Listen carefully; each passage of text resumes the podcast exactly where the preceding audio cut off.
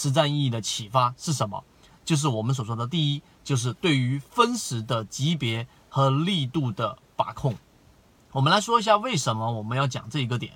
其实，在缠论过程当中，他所讲到的级别会让我们对一只个股的观察不仅仅是日线级别了，已经变成了我们说的这一种呃半小时的或者说一小时的六十分钟级别、三十分钟级别，或者是到十五分钟级别等等等等。那么我们之之所以要把我们的观察周期从原来的日线级别跳到了这种小级别的目的在于什么地方？其实就是要观察它的力度，无限多个、很多个。一分钟的小级别的 K 线全部是在中轴的水上，那么它本身所反映出来的就是我们刚才所说的力度。主力资金在大部分时间都让股价盘整在这一种中轴之上，一方面会让前面的短线全部的获利了结，也就是说你只要是买了进去的，你我都可以让你赚钱出来；一方面代表本身资金的这一种啊实力是非常强的，这也是我们所说的力度的一个角度。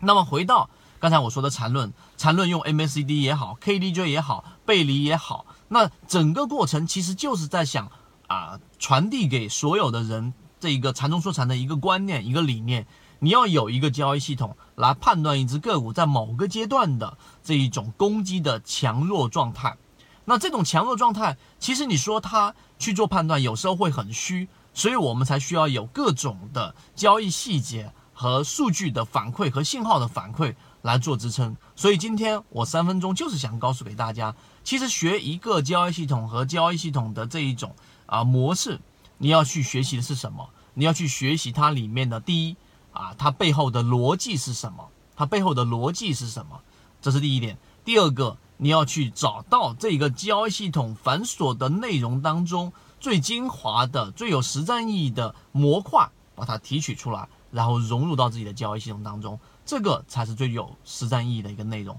今天三分钟，希望对各位来说有所帮助。禅中说禅的禅论，后面我们还会不断的去讲，但我们会去讲的所有内容都会归结于实战。好，今天讲这么多，各位再见。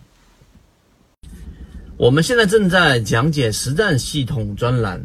完整版呢有视频，非常详细的讲解和详细的图文讲解。